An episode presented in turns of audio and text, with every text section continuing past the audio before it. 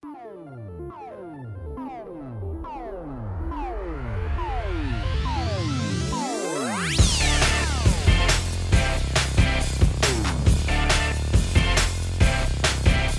pessoal, tudo bem com vocês? Estamos começando aqui o 75 episódio do A Semana em Jogo, a melhor fonte de informação para você saber o que rolou no mundo dos games nessa semana. Aqui quem fala com vocês é o arroba Davido Bacon e comigo hoje sempre a gente tem o Felipe Lins. Olá, meus queridos ouvintes. E o nosso queridíssimo André Mesquita do Setor 7. E aí, André? E aí, galerinha, tudo bem com vocês? Show de bola! Fica ligado aí, você que está começando agora esse episódio do A Semana em Jogo, porque hoje a gente vai ter a número 1 um da controvérsia mantém a dianteira com mais denúncias feitas contra a Activision Blizzard surgindo nos Estados Unidos. Mas a Ubisoft também está nesse páreo da desgraça, aí com um monte de gente denunciando as práticas da empresa também.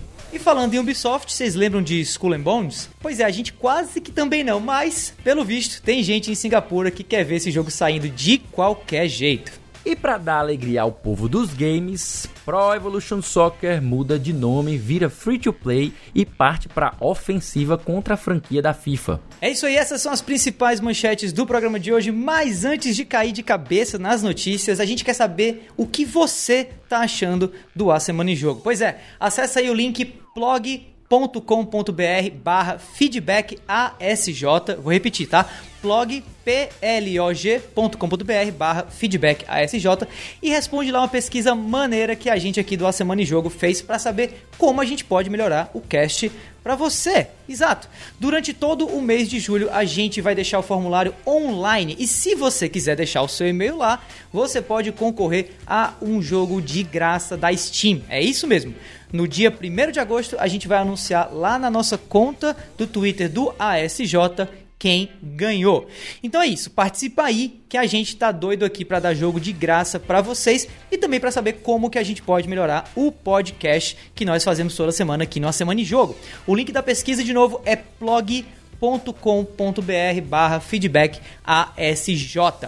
Tendo feito aí o jabá da nossa pesquisa de opinião do podcast, meus queridos Felipe e André, como foi a semana de vocês, meus caros? Começando pelo André, que é nosso convidado aí. Cara, minha semana né? Quem me ouviu na semana passada aqui, eu estou na minha última run em busca da platina de Resident Evil 8 aqui naquele jogo lindo, e maravilhoso. Tamo aí correndo, porque como eu falei, é Resident Evil, não... Resident Evil Final Fantasy eu só não consigo parar quando tá 100% ou quando palpa uhum. o último troféu, né? Fora isso, escrevendo e pesquisando um pouquinho mais sobre jogos, né, cara? Muito bom, muito bom. E você tem jogado alguma coisa, tá, além de, de, de Resident Evil, a gente fazendo essas runs ou não? Com essa nova chegada aí do, da Director's Cut do Ghost of Tsushima, eu tô tentando jogar mais uma vez, né? Aquele jogo maravilhoso. Pode crer. o Davi até gravou um podcast lá atrás com a gente. Isso. Cara, e assim, eu fico maravilhado com aquele modo Legends dele, eu acho muito ba... Eu comecei pelo Legends, quando eu comecei uhum. a jogar, foi até estranho, né? Eu comecei a jogar online com o Romulo e com o Caio lá do Ataque Crítico, mas eu tô fazendo uma run novamente, porque provavelmente eu não vou dar aqueles 350 reais nessa nova versão, então vou apreciar mais um pouquinho esse photo mode desse jogo, que é bacana, o único probleminha aquele lip sync, né, que a gente sabe. Hum, pode crer, pode crer. E você, meu querido Felipe Lee, ou meu querido Felipe Lins, ou o querido Lee, por assim dizer, você gastou 350 reais em alguma coisa? Nem ou perigo. não, nunca? não, nunca. Olha o Steam Deck. Eu, eu gastei um décimo disso, que foi a minha mensalidade Pô. do Game Pass, né? Então eu gastei meus 30 reais do Game Pass para PC, renovei uhum. e fui agraciado com o lançamento de Chris Tales, apesar hum. de ter sido hum. agraciado com um jogo belíssimo que eu comecei a jogar nesta quarta. Eu fiz uma livezinha na quarta que eu joguei um pouco de Quake, que é o jogo uhum. do mês do Backlog Game Club. Eu finalizei Full Throttle, caralho, Full Throttle Remastered. Fazia acho que mais de 15 anos que eu não jogava esse jogo. Joguei quando era pequeno. Jogão. E é um jogão, cara. Até hoje ainda é um jogão. Os gráficos remasterizados estão lindíssimos. O Chris Tales eu só não, não amei mais porque o, ele tá muito cara de console hum. e se esqueceram que lançaram no PC. Não tem uma opção sequer para você é, alterar vídeo. Só pra você ter ideia, o menu de opções Caramba. só tem opções de áudio. Então, eu, eu, eu, tô. Pra, o jogo tá praguejado de, de, de screen tearing, né? Você precisa ligar uhum. o V-Sync pra poder a, a taxa de, de refresh do monitor ficar correta. Uhum. E aí não tem opção de V-Sync, não tem absolutamente nada de relacionado a vídeo. Não pode mudar a resolução, não pode mudar pra, pra window edit, só pode jogar em full screen. Então, uhum. falta opção, sabe? Eles ainda tem que melhorar um pouco isso. Eu não sei como é que tá a versão do Steam, mas eu sei que o jogo tá, ó, lindo, lindo, é lindo, lindo. Tem umas ideias muito bacanas em relação a, a tempo, passado e futuro. Lembra um pouco a Karina, lembra um pouco Sim. o Chrono Trigger, lembra um pouco uh, Oracle of Ages do, do, Zelda, né? Zelda of Ages, mas tá massa. Massa, massa, show de bola. Bom, essa semana eu particularmente também é, joguei joguinhos ou joginhos novos aí, mais especificamente o Death's Door, que agora eu posso falar. Na semana passada no podcast, ou pelo menos da última vez que eu participei do podcast, eu já tava com o jogo, já vinha jogando ele um pouquinho e tal. Tava meio que. É, é, tava penando bastante porque o jogo ele é uma mescla de Zelda, de Diablo no, do ponto de vista da visão isométrica, uhum. com muita pegada Souls também. Ou seja, cheio de passagens secretas e mistérios e tal, então eu tava perdidaço. Mas agora que tá todo mundo, tá geral aí jogando o jogo por aí, eu consegui encontrar alguns tutoriais para me salvar. E sim, eu sou desses de olhar tutorial para passar de parte difícil, porque eu não tenho mais tempo não, para não jogar tanto. Isso. Não é vergonha Exatamente. Isso, cara. Eu não tenho o menor problema de, de admitir isso, porque realmente eu não tenho mais tempo, cara para jogar nada da maneira que eu jogava anteriormente. E falando da maneira que eu jogava anteriormente, ou jogos que eu jogava anteriormente, também tô com Zelda Skyward Sword, né? Aquele, hum. Aquele novo amor, na verdade, porque eu não cheguei a jogar a versão do, do Wii, ouvi bastante falar sobre, né? Mal pra caramba, a galera que não gostou e tal, mas eu particularmente tô gostando bastante de jogar Skyward Sword. Não é Breath of the Wild, não é Bafo Selvagem. Tá? Graças tá? a Deus. Pra mim, não, não chega nem perto, tá? Mas, cara, é quase um. É quase um Ocarina of Time, assim, um, um, um, uma inspiração de Ocarina of Time no, no, negócio, sabe? Eu tô, tô bem feliz, assim, tô bem, bem satisfeito em estar tá jogando o game. Tô na metade, não zerei ainda, mas semana que vem eu volto aqui para dizer o que, é que eu achei do jogo, além, é claro, de Death Store também, que eu pretendo finalizar até o próximo episódio, tá? Mas deixa de próximo episódio para lá, vamos falar desse episódio aqui e mais especificamente das matérias, das notícias que a gente tem nessa edição do A Semana em Jogo. Bora nessa!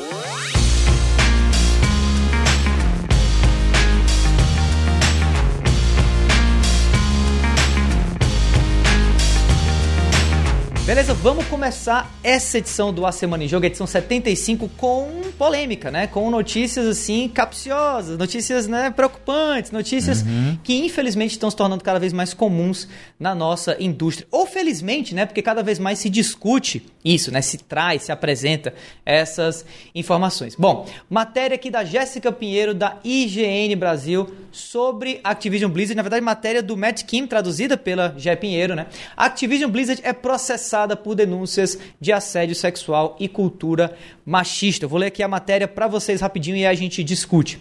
Após uma investigação de dois anos feito pelo Departamento de Emprego e Moradia Justa da Califórnia, uh, o Estado entrou com uma ação judicial contra a Activision Blizzard por promover uma cultura de, abre aspas, fraternidade masculina, fecha aspas, né, na qual as funcionárias são supostamente submetidas a salários desiguais e a assédio sexual. A empresa está sendo acusada de discriminar funcionários em quase todos os níveis de trabalho, inclusive em relação à remuneração, promoção, designações e rescisão. Ou seja, é complicado lá o negócio, né? Pra quem é mulher, não, não tem conversa, assim. É, né, é, é sarrafo do começo ao fim, realmente. Ninguém alisa de jeito nenhum aqui o negócio, ninguém alivia. O Estado alega que a liderança da empresa falhou em resolver qualquer uma dessas questões pendentes ou em impedi-las de acontecerem dentro do local de trabalho.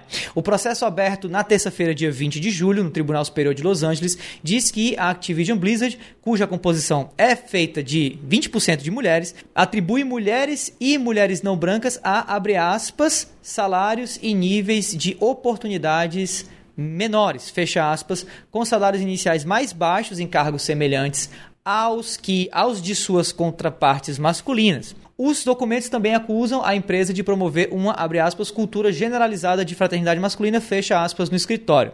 É dito que os funcionários do sexo masculino bebem, abre aspas, grandes quantidades de álcool, fecha aspas. O eufemismo tá ótimo aqui na matéria, mas enfim, Nossa, é, é, tá tentando ser factual, né? Claro enquanto circulam pelos recintos e, abre aspas de novo, frequentemente se envolvem em comportamentos inadequados com as funcionárias, fecha aspas. Ou seja, tudo do manual do homem lixo do assédio, né? E do que precisa mudar na nossa sociedade como um todo, a Activision está lendo e fazendo tal qual. É um negócio assim absurdo. E para comentar um pouco dessa, desse, dessa coisa absurda toda, eu queria chamar primeiro aqui o Felipe Lins, né, que é o nosso querido colega que tem o, o, o quase que uma, uma, mão no Vardimé com outra mão na, no, no, no, manual de como, de coisa, no manual de como fazer Jorginhos, né? O nosso, a nossa ponte entre diferentes jurisdições aí. Li, fala um pouquinho sobre esse assunto, comenta um pouquinho com a gente do podcast sobre o que você acha, para esclarecer um pouco do que está acontecendo e também para dar um pouco mais de perspectiva, né, de quem entende sobre o assunto, sobre esse essa notícia tão trágica que está acontecendo lá na gringa, mas que provavelmente não é um caso isolado lado. É, primeira coisa que eu acho é parabenizar a GG pela matéria, né? A GG é colega nossa, jornalista lá do, da IGN. Adoro o trabalho uhum. dela, acompanho de perto no Twitter e tudo mais. Mas assim, antes de entrar na minha opinião sobre isso, eu pensei assim, hum, que tal chamar a própria Jéssica para comentar a matéria que ela mandou e ter uma opinião assim em primeira mão, direto da fonte? Pois então, eu vou passar a bola aqui para GG comentar sobre esse assunto e depois eu retorno para dar continuidade.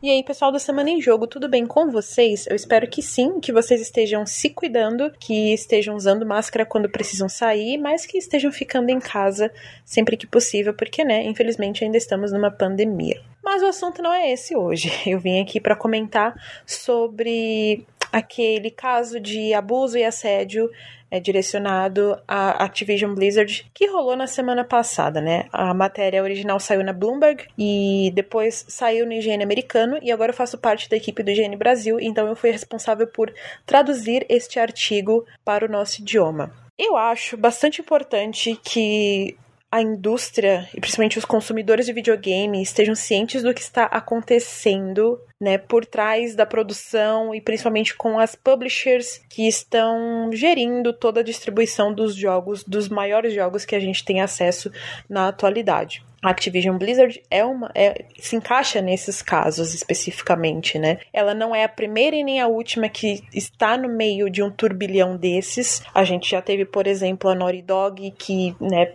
acho que as pessoas já estão cansadas de saber que rolou crunch e foi um crunch muito pesado na, no desenvolvimento de The Last of Us 2 é, e que eu acho inclusive que é um caso muito delicado porque né, crunch não é uma brincadeira, é um assunto muito sério também e eu acho inclusive abominável até mesmo o Neil Druckmann ter feito uma brincadeira de mau gosto dentro do jogo sobre isso. A gente teve crunch também com a CD Projekt Red, a gente teve inúmeros casos de assédio, de abuso também com outros outras publishers, tipo a Ubisoft.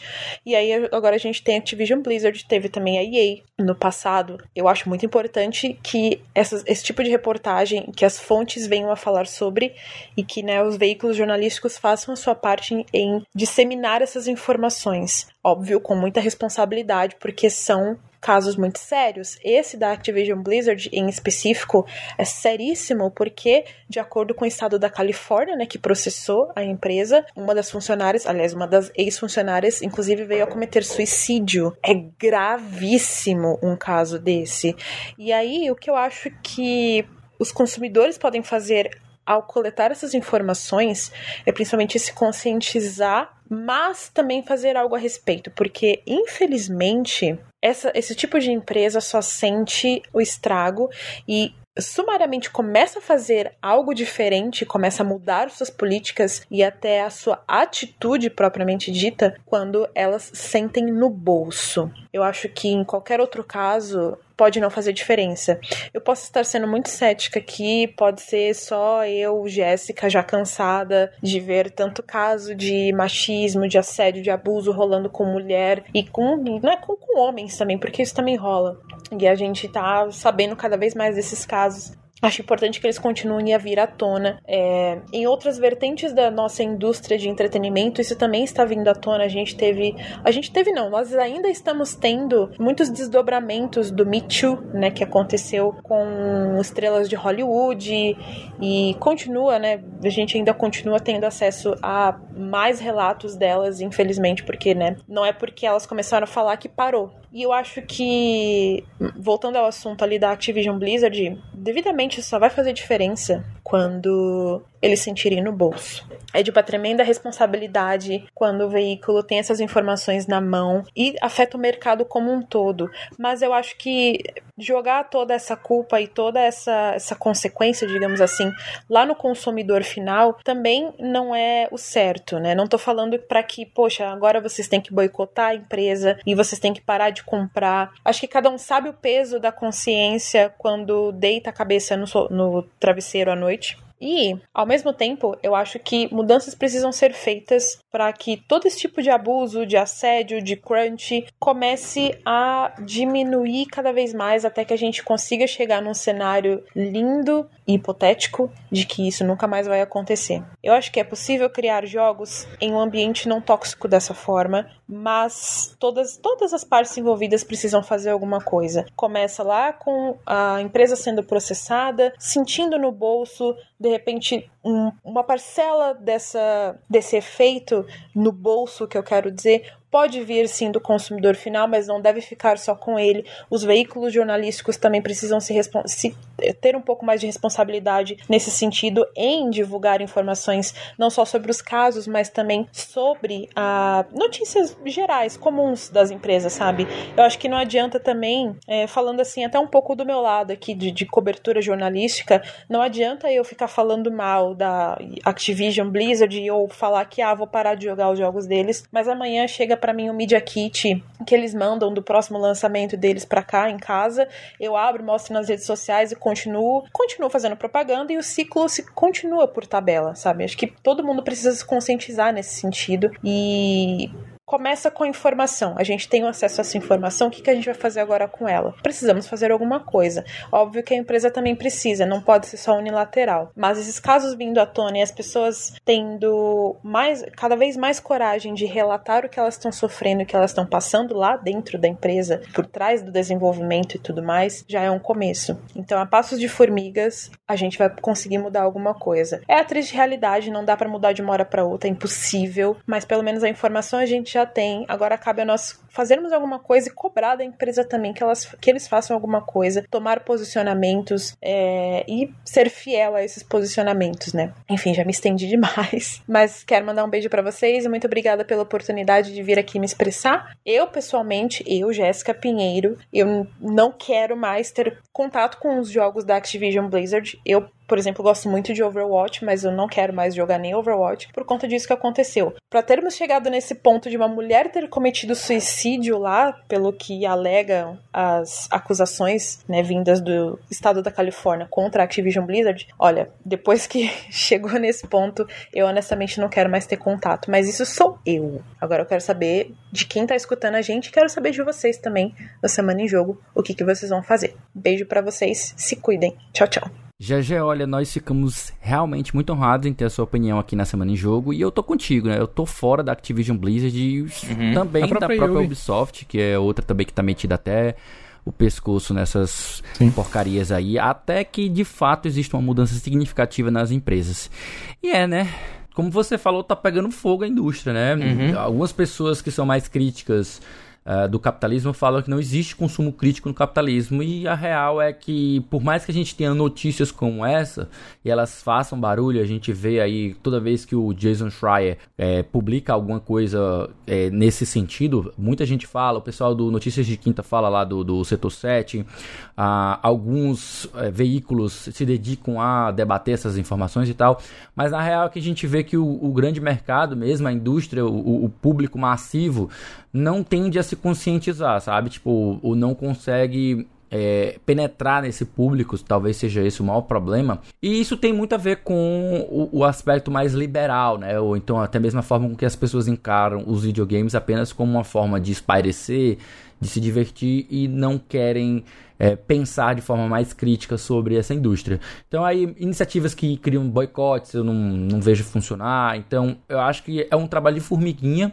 e ainda bem que existem, né? É, os, os, mecanismos tanto governamentais como os não governamentais. Uhum. É, lá nos Estados Unidos, de maneira a gente falar de, de, forma internacional, existem pressões que caem sobre as, as empresas, não só do, do governo, mas também de empresas específicas de auditoria, né? Para que eles, e também de certificação, para que eles entrem em conformidade com uma coisa chamada compliance. Não sei se vocês já ouviram uhum. falar, já devem ter visto esse termo aí pulando em algum lugar. Compliance basicamente são são justamente essas regras internacionais que são, entre aspas, para a gente poderia entender como bom senso, mas na verdade é ética, é bons valores de, de trabalho e tudo mais. Então as empresas elas até contratam outras empresas externas para que elas façam consultoria e auditoria na própria empresa. Tudo para elas conseguirem é, premiações de compliance ou é, é, atingir metas que são cobradas pelo governo. Então, infelizmente, a gente depende que o governo faça a cobrança, porque se depender do público, a gente não vai muito nisso, não, né? E é interessante você ver como a notícia, como você falou, ela precisa ser factual e ela coloca, entre aspas, um monte de termos que a gente precisa aqui botar os pingos nos is, né? Esse uhum. ambiente de fraternidade masculina, de machismo tóxico mesmo. É, exato. É, não tem pra onde correr. É, é, ele usa fraternidade porque lembra aquelas fraternidades de, de escola, é, de, de universidade, universidade. Né, nos Estados Unidos. Isso. Isso. E aí é, é, um bando de só moram homens na, na república, então é, rola todo tipo de comportamento inadequado, né? Então, e aí quando eles falam de, de grandes quantidades de álcool, é tudo isso envolvendo, sabe? Tipo assim, parece que eles não estão trabalhando numa empresa séria, mas num, num, numa república dentro de uma universidade cheio de, de, de jovens adultos inconsequentes, que pega muito mal para a empresa. Né? Os acionistas é que tem que cobrar isso aí pra, pra gente sair desse, dessa lama, sabe? Pode crer, pode crer. Andrezão, cara, quero ouvir agora de você as suas opiniões sobre esse, né, esse tópico tão, tão complicado também e se você concorda com o Lee, né, se realmente o caminho para resolver isso, já que falham os outros mecanismos que a gente tem, como por exemplo boicotes ou a vontade do público de ir lá pressionar a empresa, é mesmo o Estado ir ali intervir, criar maneiras de fiscalizar melhor o trabalho dessas pessoas nesse tipo de, de, de emprego e coisas desse tipo, ou não? Completamente com o que ele falou e principalmente a galera que trabalha com produção de conteúdo, jornalismo, tem que sempre trazer esse, essa questão à tona. Por exemplo, Sim. embora Notícias de Quinta e o Setor 7 ainda seja pequeno pelo tempo que a gente trabalha, mas foi uma coisa que eu sempre bati com os meninos. Antes a gente não podia mencionar esses tipos de assunto onde a gente estava, mas hoje, como nós somos responsáveis pelo nosso conteúdo, e eu quero, eu acho que é uma obrigação nossa, uhum. voltar para esse tipo de coisa. O que, que adianta eu falar que eu adoro jogos que têm temática política e, com, e que envolvem outros temas mais sérios, e quando eu vejo isso acontecer e eu tenho a oportunidade de falar, e espanar para as pessoas, levar um pouquinho do pequeno conhecimento que a gente tem, eu acho que isso tem que ser ido pra, é, colocado para frente. Vejo muita gente falando do Jason, eu adoro o Jason Schreier, comprei o último livro dele, li, adorei o que tem lá, mas assim, muita gente fala, ah, ele é o melhor jornalista de game. Não, é porque se você for parar pra ver, é uma coisa que eu entrava muito em consideração. Cara, a galera só reporta coisa bonita, a questão da agenda positiva lá da load, né, que a gente lembra, não pode tocar em determinado assunto e outro. E quando eu parei para analisar o caso, que eu reavivei o site, né, do setor 7, foi uma das notícias que eu publiquei, inclusive ontem, e cara, parando para ler, são 29 páginas no processo, 29 páginas com relatos.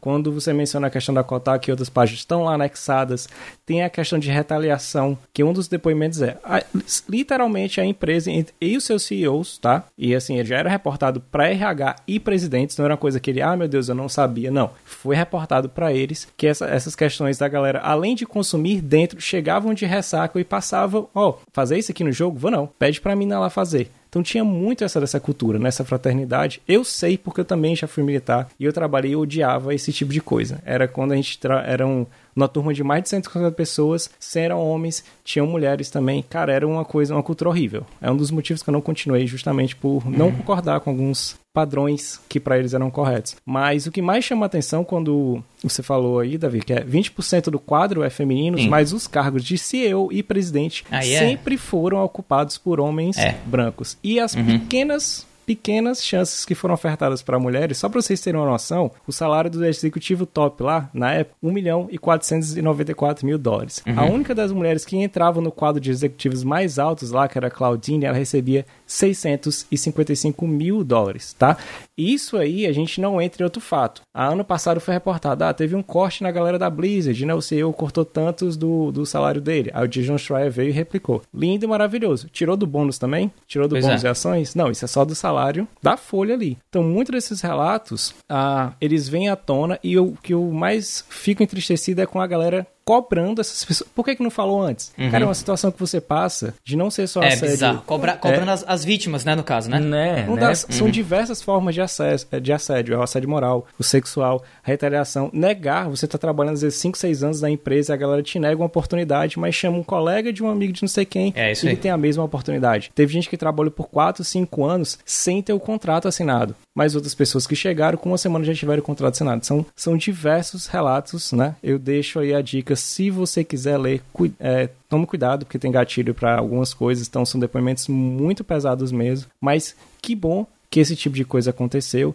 e que bom que depois que isso aconteceu, muita gente, mas muita gente mesmo, uhum. começou a reportar. Eu vi, eu fui fazer um pouquinho de pesquisa, então eu tentei entrar em contato com algumas pessoas, ainda estou esperando a resposta, porque infelizmente não achei ninguém do. Felizmente, né? Não achei ninguém do Brasil que reportou esse tipo de coisa quando trabalhou com a Blizzard. Mas, cara, é um, um ambiente muito pesado e que faz a gente se questionar se esse tipo de modelo que ainda impera de grandes empresas de produção de jogo, ele deve continuar, sabe? Sim, Será sim. que não é necessário uma reformulação geral nesse tipo de coisa? É, é, eu acho que o único ponto de, de discordância da minha parte com relação a tudo que vocês disseram, tá? E vai sempre ser o ponto de discordância para mim em relação a isso, porque eu não, não acho que isso deva caber apenas para o Estado, porque a gente tem que levar em consideração que no Estado existem centenas de milhares de pessoas doidos para ganhar dinheiro de empresas que vão ali dar aquela molhada de mão em político XYZ, em fiscal ABC. Infelizmente, infelizmente essas coisas acontecem. Mas eu quero. O meu ponto de discordância é a gente é o, o, elemento, né? É a questão da falta de, de poder, de agenciamento, de,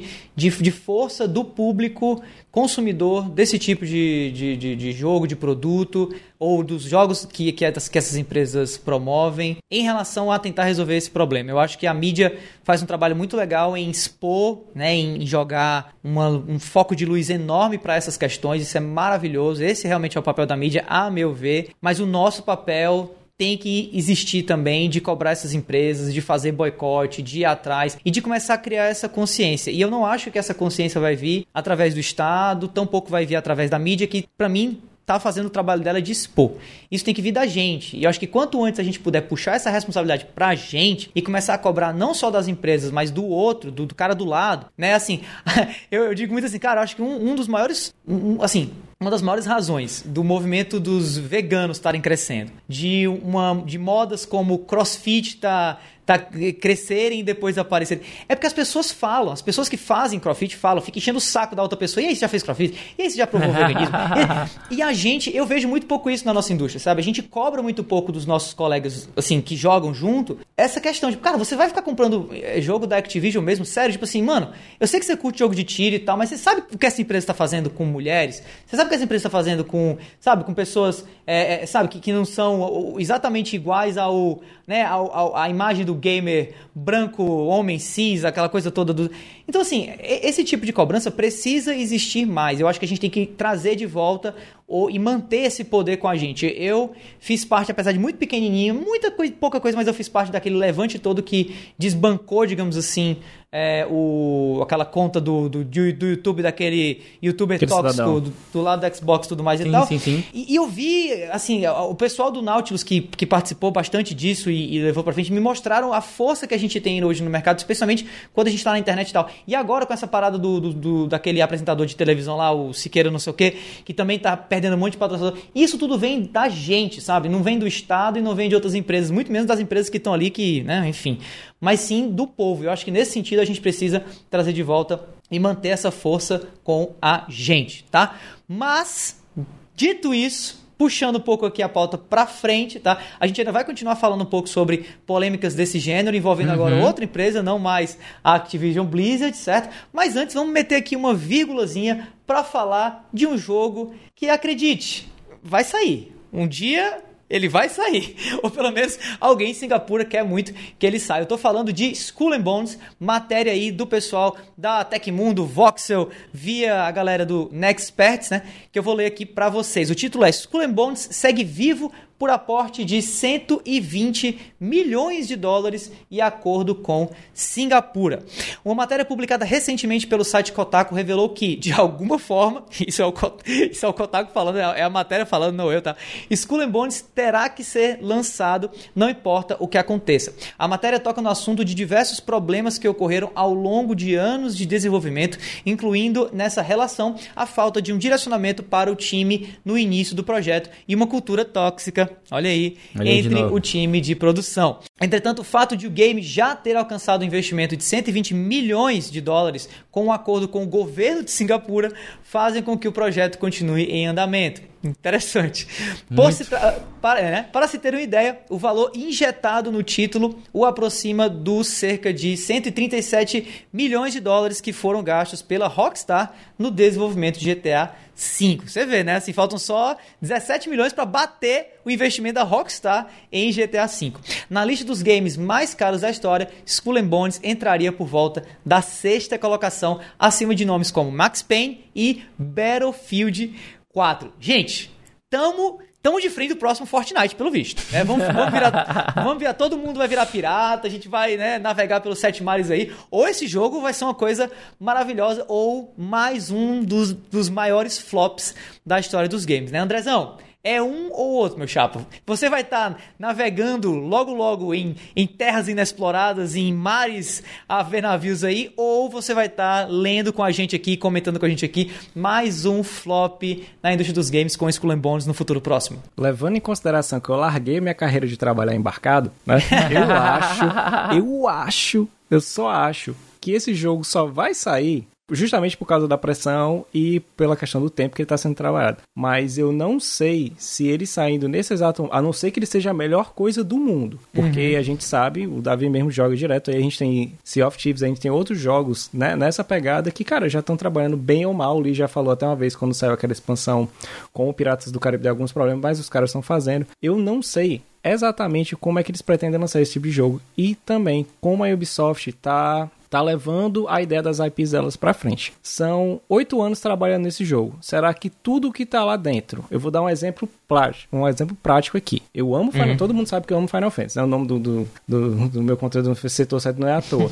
Mas Final Fantasy XV sofreu com isso. Ele era para ter sido lançado para PS3. A ideia era uma, era completamente diferente do que saiu. Quando o tá. Tabata e era outra empresa, né? Era, era, era outra empresa, era, era totalmente diferente. O escopo era totalmente diferente. Pra galera uhum. que achar que quando o Tabata assumiu, porque o, quando o Nomura saiu para trabalhar mais no Final Fantasy VII no Kingdom Hearts 3, ah não, uhum. é o uhum. mesmo jogo. Não é. Esse jogo deve ter sido montado, remontado, ah, Sim. faz tal coisa, depois que sai o Sea of Thieves, vixe, vamos fazer isso aqui por causa daquilo ali. Então, eu não sei exatamente, não, o que esperar. Eu acho, na minha opinião, que não vai ser essas coisas todas, não. Talvez as batalhas entre navios sejam ok por causa de Assassin's Creed. A gente uhum. tem uma evolução boa desde o Assassin's Creed 3, foi melhorando aos poucos. Black Flag eu joguei até o Odyssey, eu não joguei o Valhalla, né? Eu parei no Odyssey e disse, não, não dá mais para mim. Mas no Odyssey tava bacana. Se eles implementarem aquele tipo de batalha, ok. Mas o que mais? Só vai ser briguinha? Esse minigame eu faço no Assassin's Creed. Eu não preciso é. comprar um jogo para fazer esse tipo de coisa. Lembrando, é que, que essa, lembrando que Assassin's Creed e Skull Bones tá, são da Ubisoft, né? Os dois jogos uhum. são da mesma empresa.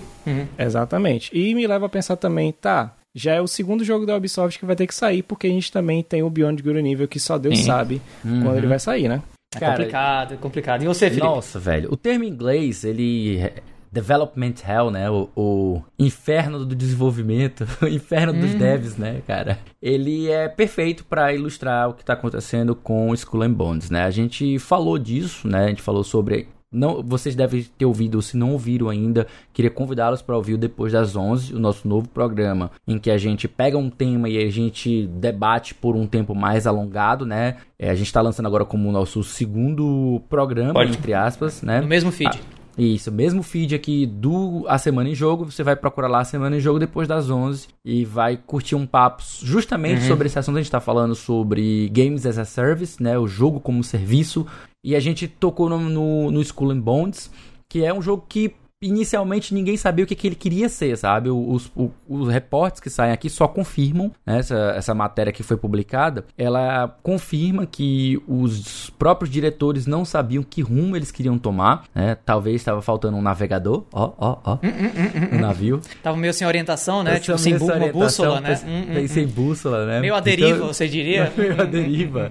é bem isso, é literalmente, eu acho que é bom, eu acho massa que todas as metáforas aqui de, de navegação cabem uhum. nessa brincadeira. Mas enfim. Calham, né? falando... né? Calham, né? Calham, uhum. calham bem. Uhum. Então, enfim. E outro ponto que foi levantado foi o ambiente tóxico de desenvolvimento. Então, tipo, essa notícia, a anterior, a próxima notícia, todos eles vão estar tratando de assuntos correlacionados, é. que é o ambiente de desenvolvimento. Então, eu confesso que eu pessoalmente eu não tô tão empolgado assim pelo Skull and Bones. Cada vez que eu escuto mais coisas sobre ele, não me empolga, muito pelo contrário. Mas parece que o pessoal de Singapura aí tá numa pilha que eu nunca tinha ouvido falar antes, sabe? Acho que a, acho que a, que a situação mais bizarra que tinha acontecido foi quando um sheik árabe comprou das mãos da da da SNK comprou uhum. a franquia do, do, de luta lá, como é o nome dela, King of Fighters. Uhum. É, eu lembro. Comprou ah, King of Fighters, um, um shake árabe comprou King of Fighters da SNK. Acho que essa foi a notícia mais bizarra desde aquela época. A, o governo de Singapura financiar um jogo da Ubisoft. Cara, para mim, eu não entendo. Eu ah, não sei se é porque tá tendo muita participação de algum estúdio que fica localizado em Singapura, que faria sentido, né? Faria sentido, já que, já que tem interesse. Tem a, deve ter a, alguma empresa lá da, da Ubisoft. Sim. Sim. Mas enfim, realmente é uma notícia bem fora do comum e mostra mais uma vez o quão essa questão de ambiente tóxico dessas empresas ela tem prejudicado não só os desenvolvedores, mas também a qualidade final dos jogos e até mesmo o lançamento dos produtos dentro de um tempo saudável, né? É, é a gente tem um estúdio, eu tava checando quem que você estava falando, a gente tem um estúdio da Ubisoft em Ubisoft Singapura, Singapura, né? Ah. Às vezes o que acontece Sim, não sei se é o caso, mas às vezes o que acontece é que o, o, o governo, o Estado e tal, ele faz um aporte para muitas vezes manter é, empregos né, acontecendo, Sim, funcionando claro. e tal. Então não sei se é o caso aqui. Não, é provável que seja, sabe? Ou se o é jogo tá... tá no rap, agradou muita gente na Singapura, em Singapura na primeira E3 que ele apareceu e tal. E falando em, em primeira Eu acho 3, mais provável que seja justamente isso, para manter, pra manter empregos, empregos e algo né? nesse é. sentido, sabe? É, e, e, o mais bizarro, cara, dessa notícia, eu juro pra vocês, não consigo tirar isso da minha cabeça porque é muita coincidência. Skull and Bones foi um dos jogos que eu joguei na E3 que eu fui, cara. Eu cheguei a jogar Skull and Bones, cara. Eu peguei o Skull and Bones no controle lá e tal, manejei os barcos. Eu, eu saí com uma camisa, bicho. Uma camisa que é absurda. Tenho até hoje a camisa lá com Skull and Bones. Ah, não sei se tinha o ano de lançamento, mas tinha uma coisa assim, soon, assim, na parte de trás, tipo assim, em breve, sabe? É então bizarro ela tá ver o quanto esse jogo ela virou praticamente uma, uma piada, né? Virou uma... Virou um uma vaporware. Vaporware, é, né? É, só, só não é Vaporware porque, de novo, eu, eu vi, o jogo existe, ele realmente, eu peguei e tal, joguei. E eu digo mais, assim, é um eu jogo... Eu quero ver essa camisa, viu? Você vai ter que postar eu, eu, ela tiro, nas redes eu sociais. Eu posto e coloco. É, eu posto e coloco. Bem bonito, inclusive. Quando, Mas... quando sair, tu vai ter que fazer um gameplay com essa camisa, cara. Vai, eu tava lá. Live, e o cartaz eu tava lá. Assim. Vai vender essa camisa. vai virar, vai virar um item colecionador. Não, mas não, assim, falando sério, assim, o pouco que eu joguei do, do, do, game, não dá pra dizer, obviamente, que vai ser o que vai ser lançado no dia que esse jogo for lançado, se claro. ele for lançado. Mas do que eu joguei, eu me diverti bastante com o game. Mas eu, eu, lembro de ter conversado com o desenvolvedor e, e, ter ouvido, assim, dos caras na apresentação que eles fizeram antes de dar o controle pra gente, né, pra nós jogarmos lá na E3, acho que 2017, se não me engano eu notei que eles estavam meio perdidos mesmo, assim. Eles não sabiam, eles chegaram a dizer, não, não dizer claramente assim, não sabemos o que iremos fazer, óbvio, né? Mas eles chegaram a, a deixar claro que, assim, esse é um jogo é, em fluxo, a gente está aprendendo enquanto a gente está fazendo. Por enquanto a gente só criou esse playground aqui para vocês é, lutarem uns com os outros, com seus catamarãs aqui, com seus, com seus, suas embarcações aqui muito loucas e tudo mais e tal. Mas o jogo não tinha ainda uma campanha, o jogo não tinha ainda um universo escrito parecia ainda realmente muito em fase de construção. Mas o gameplay que a gente está assistindo agora, por exemplo, aqui na versão em vídeo do nosso podcast, que você consegue achar no YouTube fácil, fácil, foi exatamente o gameplay que eu testei lá. E ele existe, assim. É, é o jogo está montado, pelo menos do ponto de vista prático das batalhas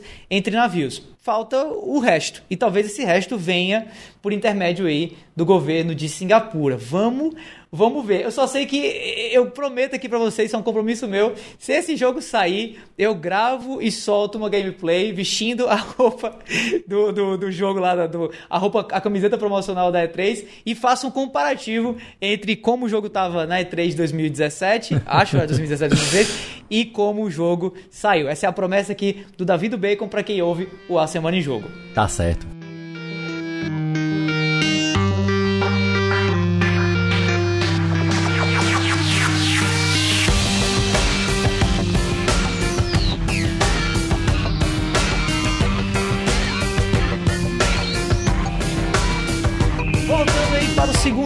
Notícias do podcast, né? Saindo ali daquele clima de, de riso, de gozação com o pobre do Skull and Bones, para mais notícia tensa, para mais notícia pesada, mas importante, né? Cada vez mais, assim, quanto mais a gente discute essas coisas, a meu ver, mais a gente, né, abre essa discussão e abre, né, e, e joga luz, lança luz sobre tudo isso que está acontecendo na indústria dos games e que é tão preocupante para o futuro dela, né? Especialmente se a gente quer que ela continue sendo essa, essa, esse meio, essa indústria cada vez mais inclusiva, cada vez mais participativa e que traz pessoas diferentes para virem jogar junto, né?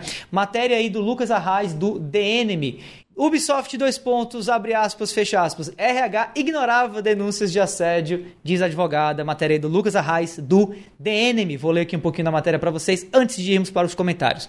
A Ubisoft foi alvo de novas queixas de assédio institucional nessa quinta-feira passada, agora dia 15 de julho. A publisher, abalada em 2020 por múltiplas revelações de comportamentos sexistas e violentos de executivos, foi denunciada formalmente por dois ex-empregados da sede em Montreal. A nova queixa mira a Ubisoft como empresa, mas também 10 funcionários e ex-funcionários do grupo, incluindo o Bambambam Bam Bam CEO Yves Guillemot e a ex-diretora de recursos humanos Cecile Cornet, que se demitiu após o escândalo, né? Caraca, o negócio é Nossa, é complicado. Abre Cabeças aspas já aqui. rolaram, né, velho? É, abre aspas aqui para a advogada Maud Becker sobre o assunto.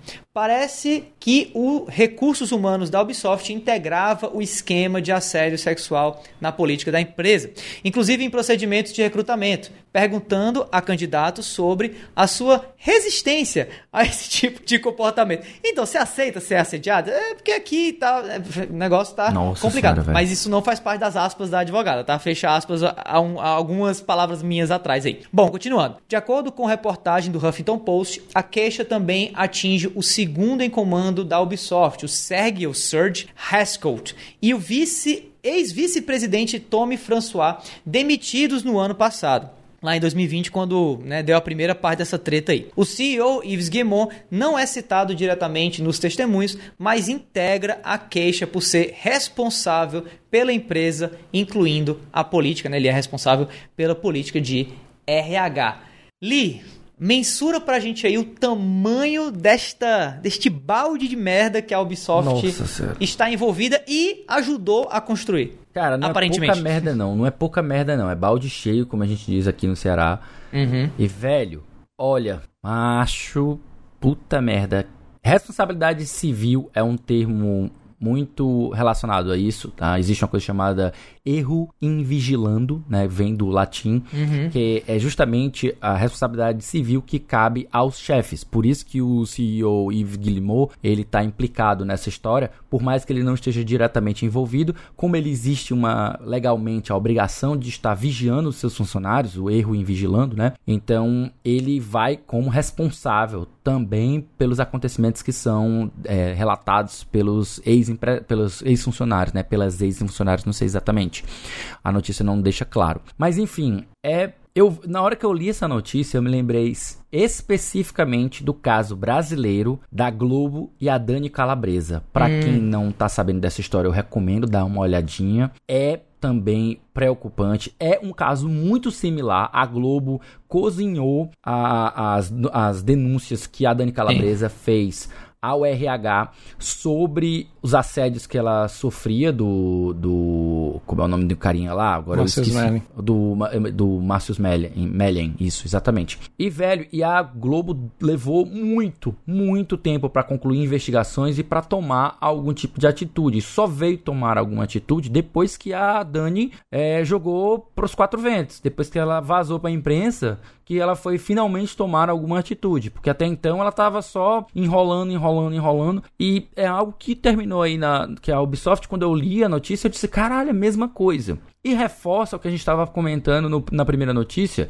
e eu até vou, vou pontuar uma coisa em virtude do que o, o Davi falou, uhum. é, é, volto ao ponto de que, a, a, apesar da grande massa, ela pouco se importar com isso, ainda está apaixonada, existir gente é, trabalhando para é, esquecer isso, deixar a galera ainda muito envolvida nos jogos. Você vai ver aí vários community managers que se engajam uhum. em deixar a comunidade ainda é, próximo dos jogos da Ubisoft. Em, tipo, eles não vão tocar no assunto, que eles não podem tocar nesse assunto, né?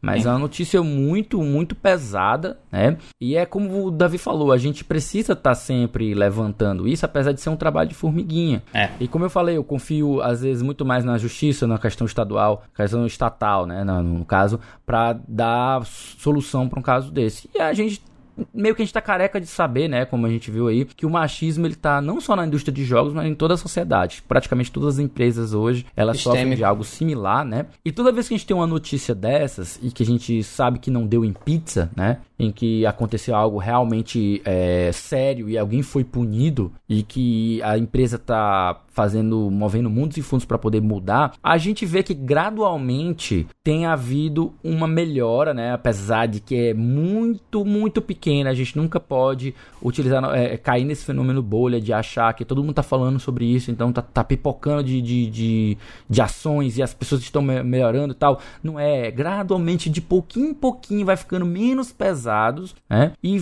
pra público feminino, não só para o público feminino. A gente, quando a gente vai falar disso, a gente está falando de equidade no geral. Uhum. A gente uhum. vai falar de, de outras raças, de etnias diferentes. A gente vai falar basicamente de todas as minorias que estão presentes na sigla LGBTQIA.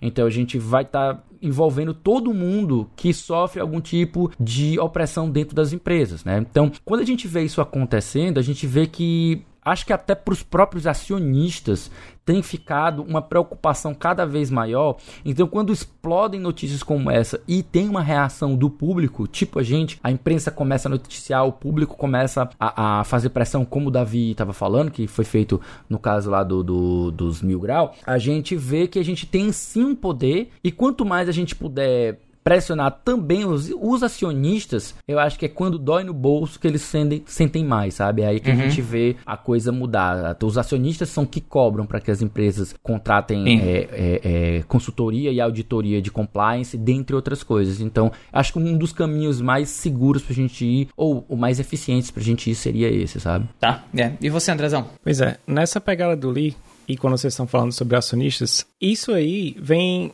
a questão do Ives, eu acho que também vem desde o ano passado, quando rolou esse primeiro problema com os casos, e na oportunidade uhum. que ele tinha de ter aparecido e mostrado a cara que foi a Ubisoft Forward, ele não apareceu. É. E até quando eu escrevi sobre, sobre isso aí, teve uma questão de falando sobre acionistas, né? Ele foi arguído pelo Ken Rumph, que é um cara que trabalha com analista de ações e tal, e ele fez essa pergunta sobre justamente sobre o ponto que ele falou. Cara, você é responsável pelo estúdio, você acha que isso aí, de uma certa forma, não pega mal? Hum. E a resposta dele foi simplesmente se eximir.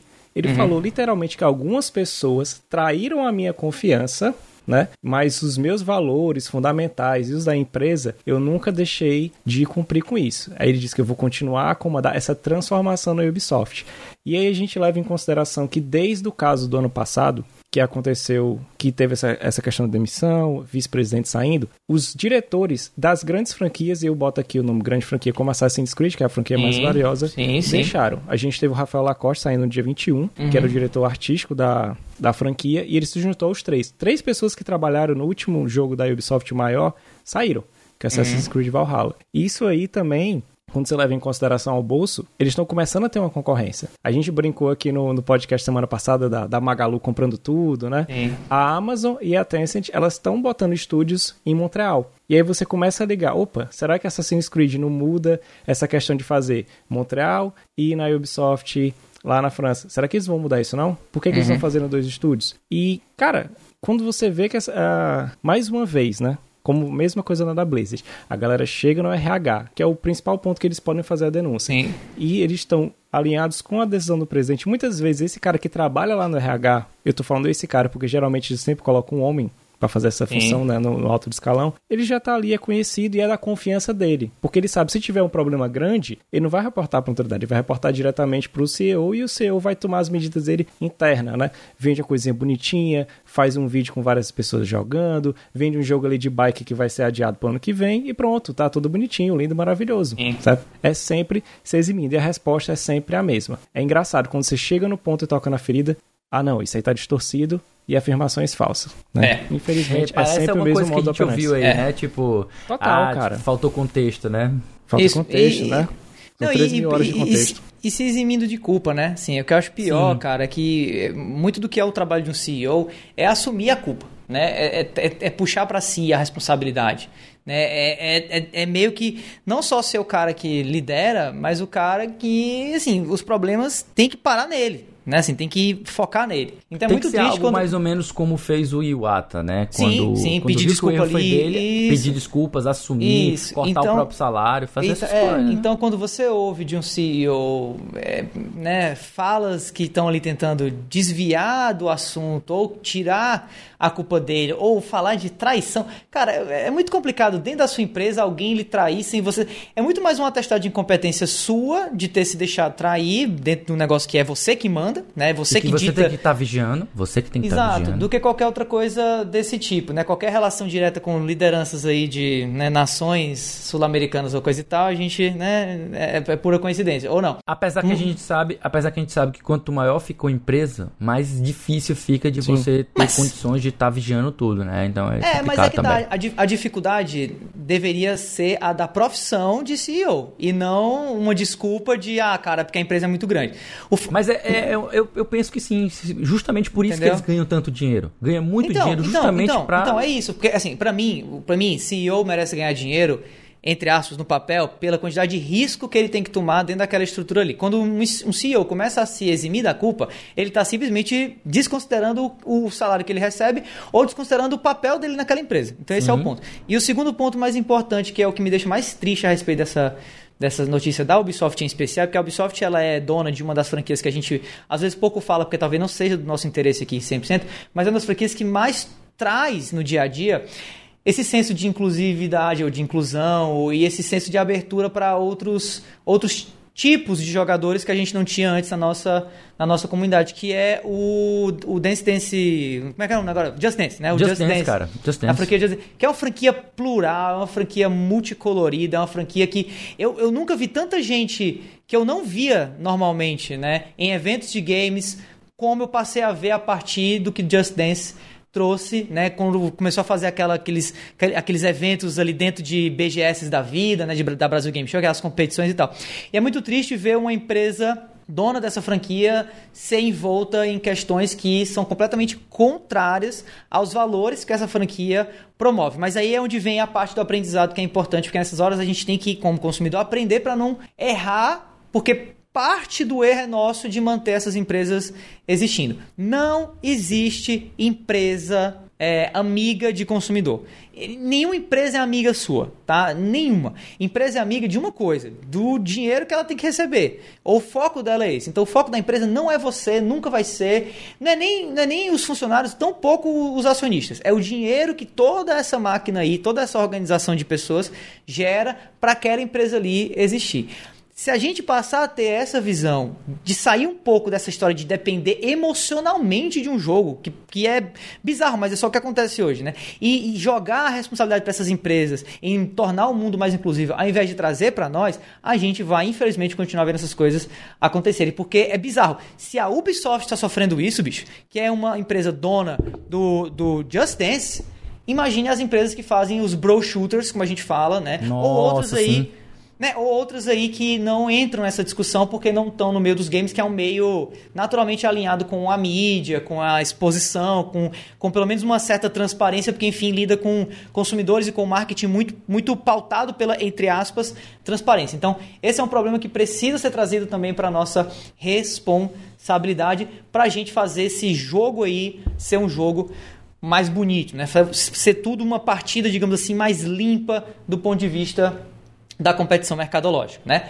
E falando aí de partida mais limpa, falando de competição, falando de jogar junto, jogar o jogo, fair play e tal, vamos finalizar essa edição aqui do A Semana em Jogo trazendo uma notícia não necessariamente mai maior, menor, diferente, igual, não sei, eu acho que é uma, pelo menos uma notícia mais, digamos, inusitada, pautada pro positivo aí, vai, que é o quê?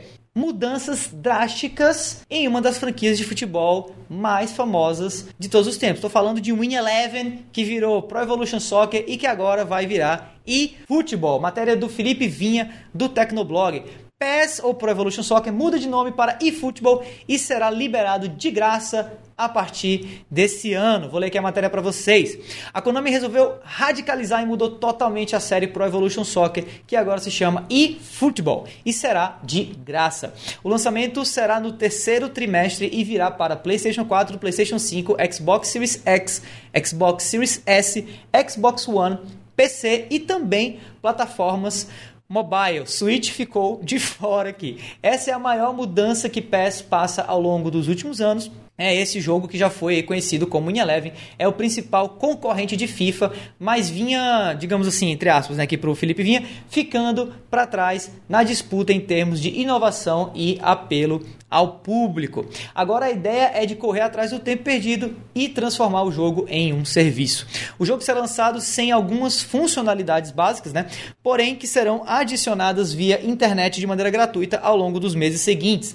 Além disso, eFootball terá crossplay entre gerações de consoles e a Konami deve revelar ainda crossplay entre versões, né? ou seja, crossplay entre é, PlayStation e Xbox, PC e PlayStation e tudo mais e tal, em algum momento.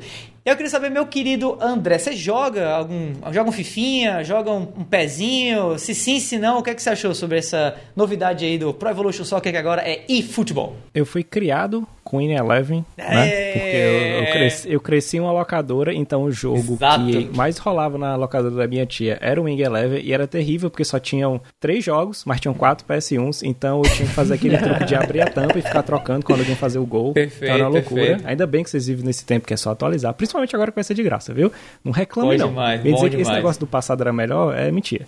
Mas no momento que saiu a notícia, eu estava no lado das pessoas que viu como uma excelente oportunidade e que a Konami fez a coisa certa. Quando a gente para para pensar que a principal concorrente dela, que é o FIFA, da EA, ah, tá lançando versões aí caríssimas da nova geração, somente para PS5 e Xbox uhum. Series X deixando o PC de lado, as versões que vão sair para PC, que você consegue jogar com os melhores gráficos, tudo, tudo, tudo, vai ser a versão mais básica. Isso uhum. tanto até para o NBA 2K, né? Eu não entendi essa, essa ideia da galera. Sim. Mas o fato de ser democrático, de ter para celular e tudo, muita gente reclamou. Eu adorei. Por quê? Você consegue incluir mais gente, cara. Imagina você lançando isso para celular, principalmente aqui no Brasil. A galera tende a achar que isso. não, a galera só joga no console. Não, muita gente joga no celular. Não é à toa que existe o fenômeno Free Fire. Você pode odiar. Hum. As pessoas que odiaram são as mesmas que odeiam jogos gratuitos. Né? E eu levo em consideração outra coisa. Qual foi o último anúncio aí, David, de um jogão que tá saindo direto, gratuito aí? É o próprio Genshin Impact, cara. Uhum. É um jogo gratuito, tá tendo atualização direto. A galera, o, o, Rodrigo tava pensando em parar de jogar, mas veio a atualização da Aloy. Então, assim, e tu imagina a quantidade de coisas que eles podem fazer com esse jogo, com o eFoot. É absurdo. Trocando o nome pra eFoot, pra mim foi sensacional. Ele pode ser vendido como literalmente uma marca, além de ser um jogo, mas também como uma modalidade de esporte eletrônico. Uhum. Acho que essa foi a sacada de botar isso aí no início. A, a questão é que eles já tiveram muito bem com venda de transações de moedas. Eles já viram que isso é vantajoso. O uhum. preço e a lucratividade do jogo vem muito mais daí. Então eu posso abrir mão de uma, uma como é que eu posso dizer assim, injetar um dinheiro de cara, que é comprar o jogo, o software, mas ganhar dinheiro em cima dessas trans fazer updates mais simples, em vez de a pessoa ficar gastando. Ah, tu quer ficar gastando 70 dólares ou 350 reais todo ano com a atualização? Vem pra cá que é de graça, tu paga um valor um pouquinho menor e tu vai ter atualização, jogadores mudando de time. E o principal, eles conseguiram pegar e trazer nomes grandes de volta para a marca. O Neymar voltou, eles têm o Messi junto com eles e também tem o CR7. Então, assim, galera fala que a Konami tá morta, maltou de uma franquia. Eu não, muito pelo contrário. Eu acho que ela revigorou e reviveu uma franquia que tava literalmente quase morta. Muito bom, muito bom. E você, Lee? Cara, eu eu sou um pouco mais antigo, então eu não cresci jogando Win Eleven, eu cresci jogando International Mega, Superstar Mega Soccer. Soccer. Não, International Superstar Soccer, tanto Deluxe. normal como Deluxe, ah. né, no Super Nintendo. Então já era da Konami, né, na época. Uhum. Então ela, depois ela transformou a franquia em Win Eleven e depois Sim. Win Eleven virou Pro Evolution Soccer, que eu, tipo, não gostei do nome da época, mas virou, né, tipo, pegou, né. E agora ela troca o Pro Evolution Soccer pelo e, e futebol. né? Eu vou ser bem sincero que eu não sou público-alvo, eu não sou jogador nem de FIFA, nem de Pro Evolution Soccer. Quando eu jogava futebol, eu jogava FIFA, né? Uhum. Eu jogava, jogava um fifinha uhum. e eu sempre vi, sempre acompanhei assim meio de longe. Eu tenho amigos que fazem parte da organização dos campeonatos aqui em Fortaleza, né? Tanto os presenciais quanto os online. Então, eles sempre me comentavam que os jogos eram muito diferentes, que sempre estava um, um, um equilíbrio de forças, mas que o Pro Evolution Soccer, a Konami tinha deixado cair a peteca, né? E, e ela tinha ficado muito, mas muito para trás em relação ao FIFA. O FIFA dominou de uma forma que quem joga Pro Evolution Soccer hoje é só quem ainda é muito gado da empresa ou quem uhum. ainda é uhum. muito fã e prefere a, a engine, né? A forma de se movimentar, o gameplay do Pro Evolution Soccer. Essa notícia ela vem então justamente de, dando esse contexto, sem muita surpresa, sem muito alarde para mim, apesar de eu concordar ipsilitris, né? Ao, literalmente em sua totalidade qualidade com o que o André falou. Eu acho muito bom essa questão de você permitir uma maior inclusão, justamente por você estar tá incluindo o pessoal do celular e tem tudo mais e tal. Essa é a parte boa do negócio. A parte ruim, pelo que eu andei lendo e já coletando alguns, algumas opiniões de pessoas que são contra e que estão desgostosas com essa novidade, é justamente porque o eFootball já existia, o jogo de celular, e todos eles reclamam da, da performance, da jogabilidade, uhum. Que ainda é muito, muito, muito ruim e eles não confiam que a Konami vai melhorar o negócio. Uhum. Ainda mais você levando em consideração que algumas pessoas me disseram, eu não cheguei a confirmar essa informação, até gostaria que se você ouvinte puder confirme, ou então pode mandar pra gente que a gente coloca na próxima edição a errata, que o jogo não vai ter offline, você não vai mais poder jogar uhum. partidas offline, ou você só joga online ou nada feito. Se já jogar uma partidinha com outro amiguinho aqui, com outro controle, não será possível. Eu disse assim, nossa, que absurdo, isso é é meio que matar uma Esquisito. das coisas mais legais, é. né? Isso parece esquisito. Eu ainda não confirmei isso, né? Mas se for verdade isso, vai ser bem ruim. É, eu acho, eu, eu, eu, acho particularmente bem, bem esquisito, assim. Eu tô com o André e, e assim, eu tô assim, no, no bonde de achar essa uma notícia bem interessante. Uhum. Acho só curioso, a, o FIFA não ter entrado nessa de free to play antes, né? Curiosamente, porque Assim, a gente até é... debateu isso, né? Depois das 11. É, porque se tem um jogo que já agora se coloca sim, como. É. Agora sim é um, é um, um live service. Se, né? se, tem um jogo que já se coloca como serviço há muito tempo, pra mim é FIFA, né? Uhum. Mas ganhando em todos os lados, né? Ganhando nas microtransações, nas moedinhas e tudo mais e tal, mas uhum. também ganhando no preço cheio. E eu acho, cara, que quando você é a Pepsi, quando você é o segundo lugar do mercado, você tem que trazer a inovação para poder reverter essa tua situação, né? E para mim foi uhum. isso que a Konami fez aí, revertendo de de novo aí a marca do Pro Evolution Soccer para algo diferente agora, né? Tornando eFootball, independente se já existia ou não. Achei uma pegada muito legal e eu digo mais assim, a gente está mostrando aqui agora para vocês, para quem está conferindo a versão em vídeo do nosso podcast, que você pode conferir alguns trechinhos no nosso Instagram e futuramente em o YouTube próximo aí, mas a gente deixa isso para depois. A gente está olhando aqui o roadmap, né, ou o calendário, digamos assim, de evolução dessa plataforma, né, já que vai ser agora um jogo como serviço. E mano, o que está me chamando mais a atenção é esse lançamento aqui para o inverno de sabe-se lá quando, não sei que, de que inverno ele está falando aqui, se é o inverno europeu, se é o inverno americano. Mas, se for o inverno, a gente tá. Inverno né, do, do, do, do hemisfério norte, digamos assim. A gente tá falando de dezembro, provavelmente, né? Que é o suporte a controles mobile. Mano, eu tô muito, muito afim de testar no meu iPhone, pareando com o meu controle do Xbox, do PlayStation, do Switch, o que quer que seja, né, o Pro Controller, esse jogo para testar como é jogar um jogo pelo celular com um controle de respeito. Porque para mim esse é o principal problema de todo jogo de futebol que eu já tentei jogar no celular. Não dá. Aqui não dá. Se você consegue jogar Free Fire, que é um jogo de tiro, na telinha do seu celular, meu amigo, sem suporte para controle, parabéns para você. Show de bola, acho massa. Chego ali a invejar, mas eu sou velho, eu não consigo, não, não tem quem faça a minha cabeça entrar naquela ótica de você ficar usando o seu dedo como se fosse um analógico. Não funciona. Mas conectando o celular no controle com um suportezinho e tal, para mim isso aí é a melhor coisa da face da Terra, porque significa que eu vou ter pezinho, que eu vou ter unha levezinho no bolso, aonde quer que eu vá para jogar do jeito que eu quiser, aonde quer que eu vá, ou jogar com quem eu quiser, porque não tem para mim coisa mais não tem multiplayer mais divertido para mim do que um bom e velho fifinha ou um bom e velho unha levezinho com um amigo e tal.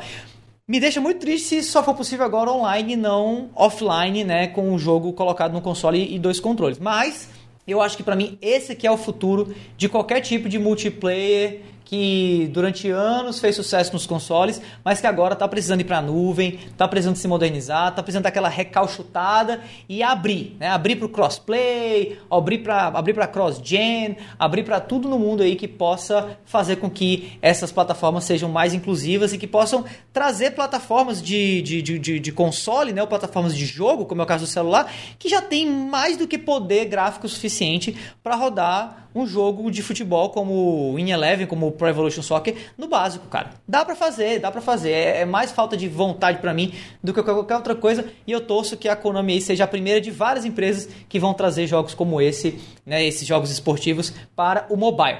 Mas, meu querido Felipe Lins, isso é coisa pro futuro. A gente tá falando aí do inverno do hemisfério norte, se muito, né? Pode ser que isso aqui seja 2022 e eu esteja olhando errado. Eu quero saber o que é que vai vai sair semana que vem nas prateleiras virtuais e físicas dos nossos universos, dos nossos mundos dos Jorginhos aí. Como é que eu faço? Essa é fácil demais. Como sempre, muito fácil. É só colar na lista com os lançamentos da semana que vem que a gente aqui do A Semana em Jogo preparou para vocês.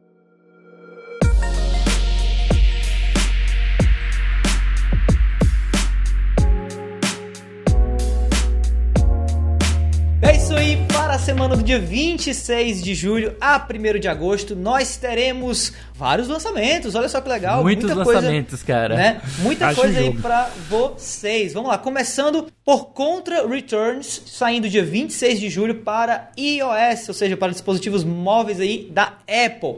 No dia 27 de julho, logo em seguida, a gente tem Alchemic, eu acho que é Alchemic ou Alchemic, Alchemic Curie, um jogo de aventura e RPG saindo para o Xbox X, né, Series X, aqui é, e Xbox One e PC ainda mais na frente, não agora. Mas se você quiser jogar nos seus consoles Xbox, o Alchemy Curie, que eu não faço a menor ideia que jogo é esse, se você souber, manda um recado pra gente pra saber, né, tá pra, pra dizer pra gente, tá lá nos seus Xbox mais próximos, tá? Saindo para PlayStation 4, Nintendo Switch e PC também no dia 27, The Eita. Great Ace Attorney Chronicles, um jogo claramente Eita. japonês, claramente de uma das franquias né, japonesas dos portáteis da Nintendo aí mais famosas, claramente um jogo que nosso querido Felipe Lins já está babando de agora para poder... Já está comprado, jogar. cara. Já está comprado. Já está comprado. Já está comprado. Já está comprado. Jogar no PC essa maravilha, o cara. No último mês, cara, ele, ele se rendeu ao hype e à pré-venda.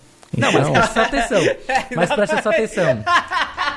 Esse jogo, ele já é lançado, tem, ele já tem. existe no 3DS. Ah, já existe no 3DS. Está sendo um relançamento uhum. agora para o. Ele já existia só no, só existia no Japão. Então, agora ele vai então, sair no Ocidente. Então é, o que você vai... tem é um retro hype. É, é esse então, Não, é assim, é porque eu sei que o jogo é bom. Uhum. É porque eu sei que o jogo é bom e eu estava esperando ele ser traduzido Perfeito. para o, o, o, inglês. Já tinha jogado Perfeito. ele parcialmente traduzido. Boa saída, e agora finalmente, né? Uma boa saída, show de bola. Também dia 27, mas agora entrando nos consoles, já que o jogo lançou ano passado no PC, Microsoft Flight Simulator alçando voo no Xbox Series XS aí, né? Pacote é, saindo também pro Game Pass, né? Para quem é, é, dono de Game Pass aí, pode voar para onde quiser, de onde quiser, nos seus consoles Xbox logo logo no dia 27 de julho com o Microsoft Flight Simulator saindo. Também dia 27, dia 27 é o dia. Neo, The World Ends With You, um action ah, RPG saindo para PlayStation 4 e Nintendo Switch. Andrezão aí tá no hype desse? É, cara, é trouxa do Nomura, né, cara? Vamos aí. Porque eu sei que vão me perguntar, eu sei que vão mandar mensagem, ei, como é que é o plot? Eu não, te, eu, eu, não me orgulho de saber o plot de Kingdom Hearts. Eu não me orgulho. Porque eu sei que vão perguntar. E principalmente do Neo. Mas assim, esse jogo, pela. Quem jogou a demo vai conseguir, uhum. assim, levar o save. E o Rodrigo jogou em japonês ele está muito bom. Muito bom Massa. mesmo. Massa, massa, massa, massa. Dia 27 ainda, Samurai Warriors 5 saindo para PlayStation 4, Xbox One, PC e Nintendo Switch, né? Aquele bom e velho hack slash aí da franquia Samurai bom Warriors. Musou. Exatamente, Mussozão do coração. Uh, Splitgate Arena Warfare saindo dia 27 de julho, um multiplayer shooter com portais que inclusive já está em, em, preview no Game Pass e é, e é, bem legal. Ou no Game Pass, não, desculpa, no Xbox. E é bem legal, tenho baixado, jogado, achei, achei curioso tal. É realmente Halo meets Portal, digamos assim. Halo mais Portal, é bem bacana. Uh, saindo pro PlayStation 5, PlayStation 4, Xbox Series X e S e Xbox One. Também dia 27, Tribes of Midgard, que foi inclusive apresentado recentemente aí numa State of Play da Sony saindo para PS5, PS4 e PC, um jogo de action RPG survival com visão isométrica. Dia 27 ainda, Wa uh, Winds and Leaves. Eu nunca ouvi falar desse jogo, mas é um simulador e, e jogo de é gerenciamento de VR, é. saindo para o PlayStation. Ninguém aqui vai jogar, 4. cara. É, saindo para o PlayStation. Eu tenho PlayStation VR, mas eu acho que eu não. Ah, é? Uhum, uhum, mas. Olha, vou, vou pegar emprestado. É seu, é seu, tá parado, tá pegando, tá pegando poeira ali. Pega poeira, né? mostra, é. mostra a importância da tecnologia, não tá parado ali.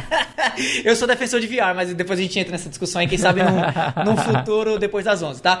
Uh, saindo no dia seguinte, dia 28 de julho, uma coletânea de RPGs aí do Final Fantasy, né? O Final Fantasy Pixel Remastered. Uma, uma das coletâneas mais polêmicas, né? Porque tá saindo para PC e iOS por algum motivo não está saindo para os consoles, não faz nem para Android, sentido, nem né? para tipo, Android, verdade, não vai, sair, não vai sair agora para Android. É, que, então a gente vai ter é, Final Fantasy, Final Fantasy 2 e Final Fantasy 3 saindo dia 28 aí, parte dessa coletânea Pixel Remaster.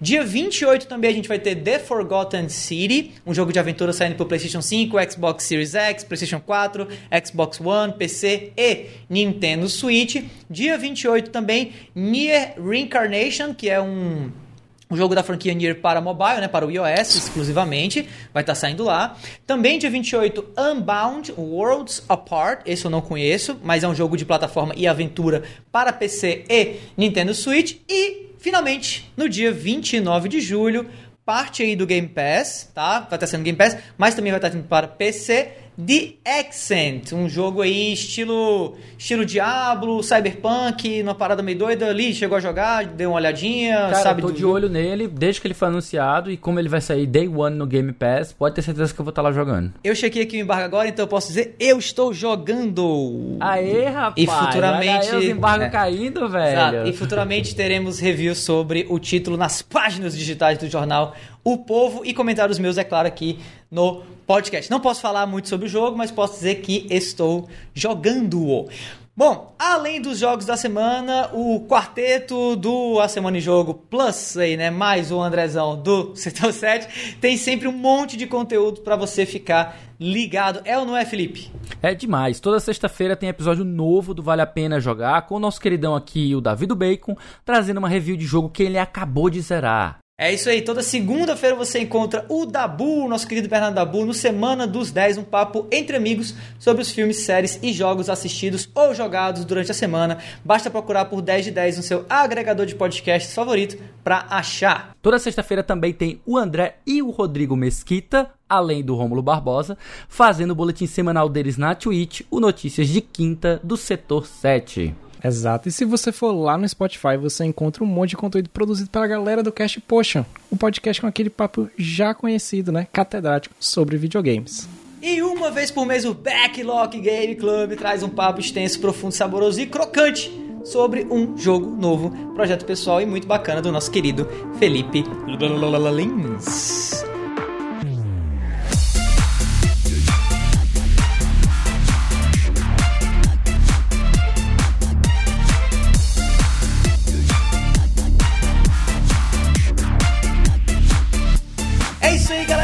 75 A Semana em Jogo. Se você ouviu até aqui, olha, muitíssimo obrigado como sempre. E se você gostou do episódio e é novo aqui na nossa casa, assina o feed aí do cast e fica ligado que semana que vem tem sempre mais. Antes de encerrar esse episódio, a gente quer deixar nosso muitíssimo obrigado aí ao pessoal que escreveu as matérias que a gente leu nesse, nessa edição: Tecnoblog, IGN Brasil, DNM, Tecmundo, Voxel e tudo mais. É sempre bacana poder contar com a galera da mídia, com a gente. A gente quer deixar aqui também, mais uma vez, o link da nossa pesquisa de opinião, que é aplog.com.br barra feedback ASJ. Lembrando que até o final desse mês aí, 1 de agosto, se você deixar o seu e-mail na pesquisa, você está concorrendo a um jogo da Steam de graça, tá? Então não deixa de participar da pesquisa, o link é plog.com.br barra pesquisa feedback. Aliás, blog.com.br barra feedback ASJ.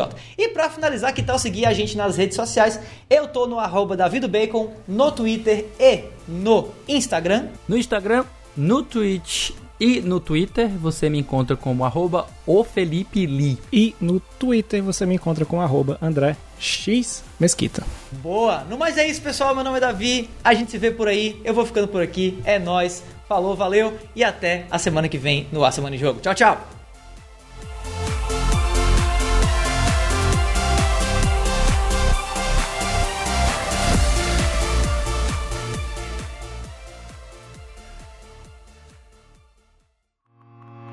Este podcast foi editado por Felipe Lins.